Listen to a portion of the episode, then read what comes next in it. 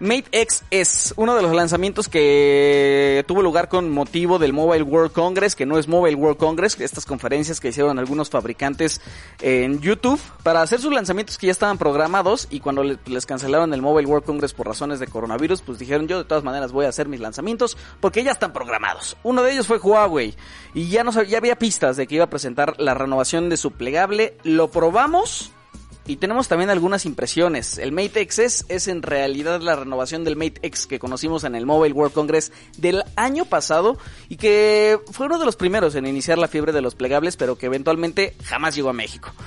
Parte del problema fue el asunto de todo el veto de Google, Estados Unidos, pero también yo recuerdo que el, aplazamiento del lanzamiento fue poco después del escándalo de Samsung.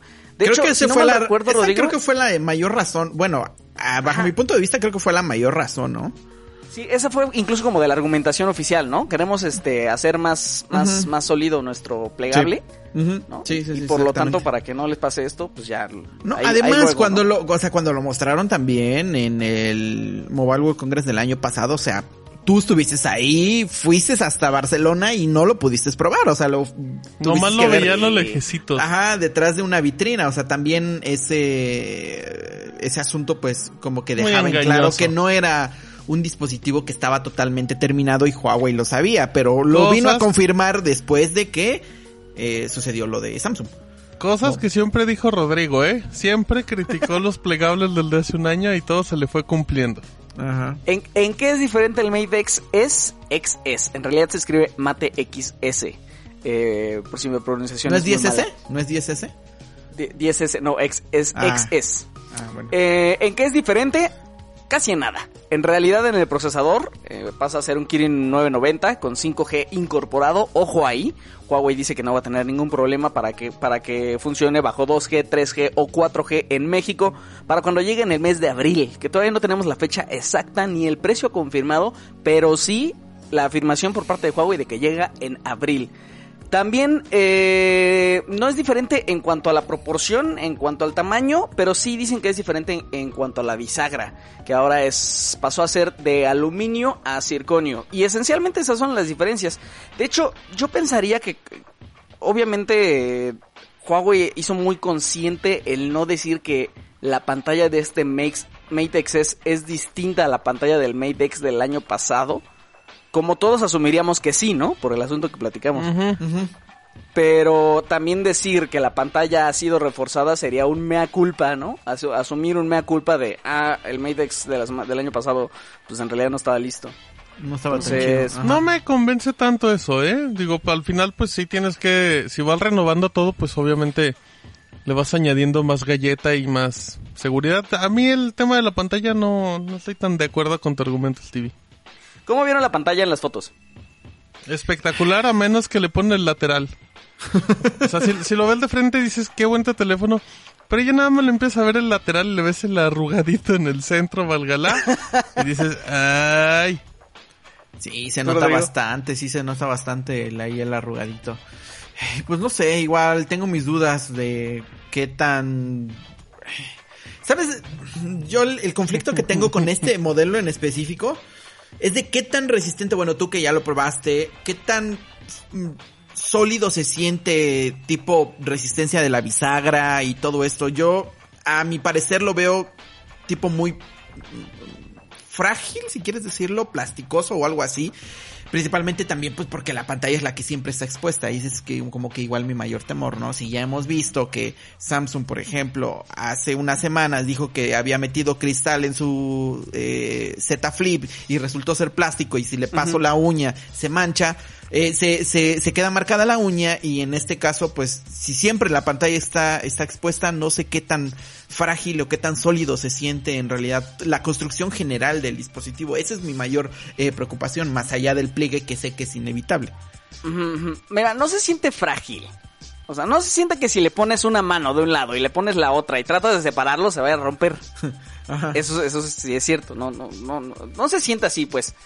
Pero tampoco sería lo más sabio manejarlo solamente con una mano. Yo ponía en, el texto que cuando haces el, el, despliegue, ah, porque hacer el despliegue fue una cosa nueva, o sea, el año pasado no pudimos hacer eso, pero ahorita ya el despliegue, abrir cuando, cuando aprietas el botoncito, que deja libre a la mitad de la, de la, de la, de la, de la, de todo el panel, y lo avienta, porque esto pasa, lo avienta. Sí, se ve, sí se ve que lo avienta, sí. O sea, como, como que el engrane está hecho para eso, para que en cuanto, en cuanto presiones el botón, se libera, en realidad se libera un resorte y es el que lo avienta. Exactamente. Y, se siente como si lo empujara en cámara lenta, ¿no? Es, que el, botón no, no, lo... No lo... Pasivo agresivo. El botón como que libera la presión. O sea, como si el engrane eh, estuviera combatiendo que el panel se plegue por completo. Y el panel cuando se pega por completo lo que hace es atorarse con una pestaña. Cuando tú presionas el botón, la pestaña se oculta y entonces... Y se bota el panel. Se bota el panel, exactamente. Y entonces el panel queda como a la mitad de camino entre totalmente plegado y totalmente desplegado y ya el último la última mitad tú lo tienes que hacer manualmente con tus y si es como o sea si es como hacerlo como que forzarlo a que se cierre en realidad porque está un resorte que está eh, que está ahí siendo estirado y que siempre se está estirando para jalarlo no sí eso me eso eso fíjate que me, ahora me comienza a, a, dar dudas sobre sobre si esa resistencia que no creo va a permanecer igual durante todo el tiempo de uso o no como yo medio sentí en, de diferencia en los Racer. Porque en, los Racer, que, que, pude probar uno que, que, era muy nuevo y pude probar otro que, no lo era, que ya tenía un rato, la resistencia para cerrarse se sentía distinta. No, además de que, o sea, solamente, o sea, estás metiendo como que un mecanismo para sostener en realidad el panel cuando está cerrado. O sea, es un, es un botón como tal físico que, o sea, tú la aplastas y es, se bota un segurito y se, y se abre, como si botaras el seguro de una puerta. Pero te, da, te da miedo que le vaya a pasar a ese seguro. Me da miedo que le, que le vaya a pasar en un futuro a ese seguro, siendo algo que siempre lo vas a estar presionando y que siempre va a estar cerrando y abriendo. Aunque creo que también los de Huawei no han de haber sido como que muy ingenuos en, en no haber probado en muchas circunstancias pues, la, la, la, la, cantidad de, de, veces que puedes activar el seguro o, o, desactivarlo. Pero digo... Lo, lo que sí es que yo que ya estaba otra vez hipercasado con el asunto del, del Razer y del, y del Z Flip, Huawei me convenció un poquito de que sí hay una utilidad aquí. O sea, sobre todo para las aplicaciones que han sido optimizadas, que esa es otra bronca, ¿no? ¿no? O sea, no pueden garantizar que absolutamente todo va a estar optimizado para su pantalla. De hecho, tienen muy poquitas cosas optimizadas para su pantalla, una de ellas este BBC, ¿no? La aplicación de BBC. Pero bueno, o sea, no, no va a leer BBC todos los días a todas horas. El problema es que entonces se va a ver muy bonito BBC y vas a ver qué tan mal se ve todo lo demás. Exactamente. Pero, ¿y, ¿y en qué otras cosas te convencieron el TV? La adaptación que hicimos una prueba con Asphalt, estábamos jugando en, la pantalla desplegada que es de 8 pulgadas. todo, Y entonces estaba súper bien. Y a mitad del juego plegábamos el, el, dispositivo para utilizar la que sería ya plegado la pantalla principal que es de 6.6 pulgadas y la, trans, la transición era totalmente inmediata, cero lag, podías jugar inmediatamente, no hay ralentización, eh, funciona estupendo, estupendo, esa sí estuvo increíble ese demo. Em, igualmente cuando está plegado y querías pasar a la pantalla desplegada, la transición para, para acoplarse a la nueva relación aspecto también es instantánea. Eso está bien padre, eso sí me gustó mucho. El problema de esa situación pues es que al final de cuentas la pelotita está del lado de los desarrolladores, ¿no? Que adapten sus aplicaciones para ese tipo de dispositivos. Que Android 10 ya lo permite o ya como que da facilidades Google con las APIs de, desarrolladas para ese tipo de dispositivos, pero ahora el chiste está en que eh, puedan pensar en los desarrolladores, perdón, puedan eh, implementar este tipo de funcionalidades en sus en sus aplicaciones. Pero digo, yo vuelvo al mismo tema o al tema que en otras ocasiones hemos, hemos eh, mencionado aquí. El mercado de las tablets con Android no tienen aplicaciones optimizadas para una pantalla grande. No creo que por un dispositivo los desarrolladores se pongan a adaptar sus Totalmente, totalmente de acuerdo. O creo que van a ser contaditos los que le quieran entrar. Y, y no, o sea, creo que al final la la experiencia no va a ser tan satisfactoria como, pues, como Ahora, intentan vender. creo que ahí eh, también Huawei pues tiene como que un pequeño punto o algo que le podemos decir, ok, quizás sí pueda suceder, porque ahorita que ya no están con Google, pues tienen como que sus servicios y quieren como que impulsar su propia plataforma, su sistema operativo, bueno, su versión de Android y todo eso, quizá pueda haber ahí un punto en de que ellos mismos no pres ajá, presionen a los desarrolladores para que adapten sus, sus aplicaciones, pero pues no sé si puedan, motiven. por ejemplo, presionar a Facebook para que hagan un WhatsApp que se pueda adaptar para este tipo de pantallas y que te aparezcan dos columnas. Eh, que te- o que te aparezcan las conversaciones de un lado y, y del otro lado el chat como en la versión web. No sé si, puede, si por ejemplo puedan presionar a Twitter para que haga una versión que te puedan eh, mostrar varias columnas. Eso sería muy, muy, bueno, un uso bastante eh, eh, Sí, práctico. útil, ajá, práctico para para este tipo de pantallas, por ejemplo, que eh, plegado estás viendo solamente tu timeline y cuando lo abres puedes ver, no sé, tu línea de tiempo, alguna lista que tengas y, eh, no sé, los mensajes directos en tres columnas di- eh, distintas en la aplicación de Twitter, como si fuera, por ejemplo, TweetDeck.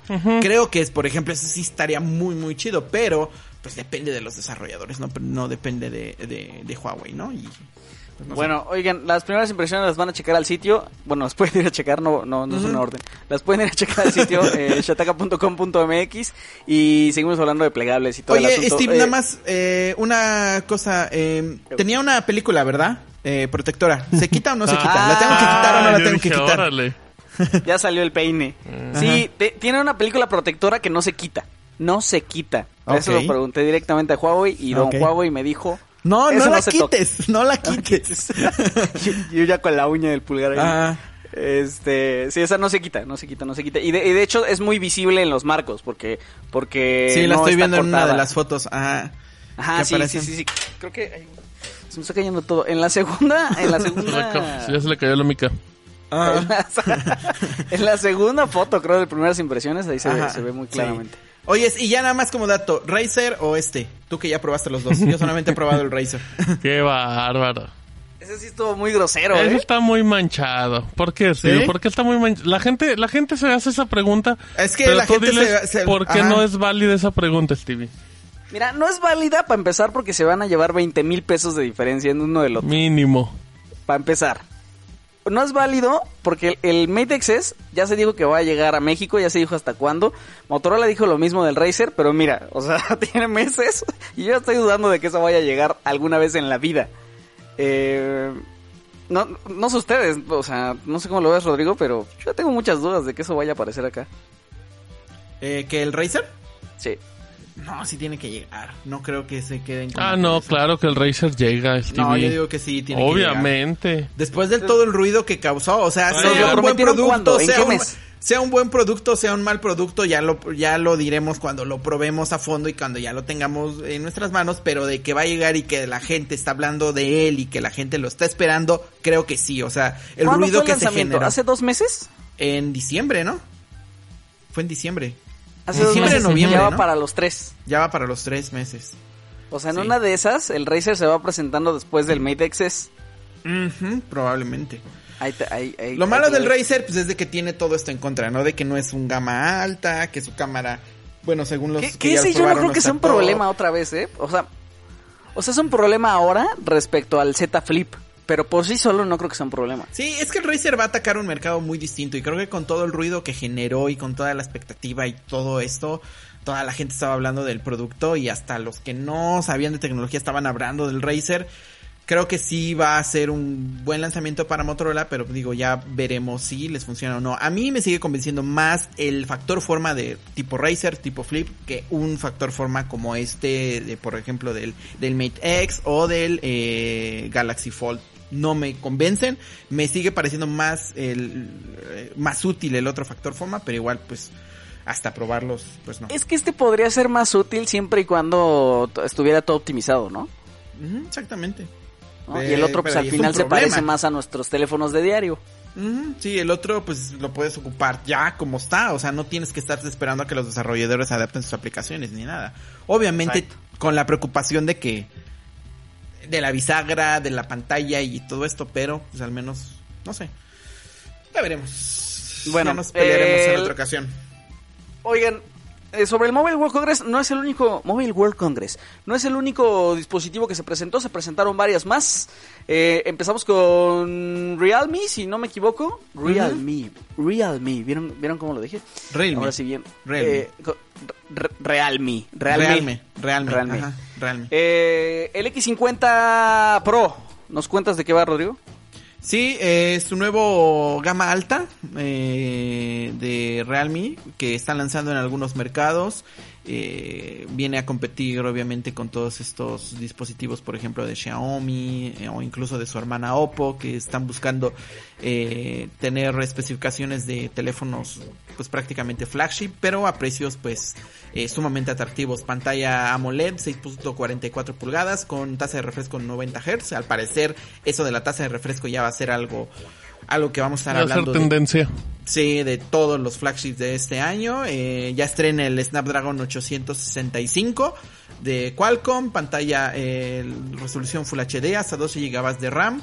Eh, 256 de almacenamiento y un arreglo fotográfico ahí de cuatro sensores. Creo que son cinco en realidad. 64 megapíxeles, 8 megapíxeles de gran angular, 13 megapíxeles de telefoto y uno de 2 megapíxeles para retrato o para eh, desenfoque. Tiene agujero en la pantalla y eh, pues prácticamente una batería de muy buena capacidad, 4200 mAh con carga súper rápida de 65 watts. Hay, habrá que ver ese tema de la carga, la verdad es que bastante, bastante prometedor. Eh, 599 euros en Europa. De momento está confirmado solamente para algunos países.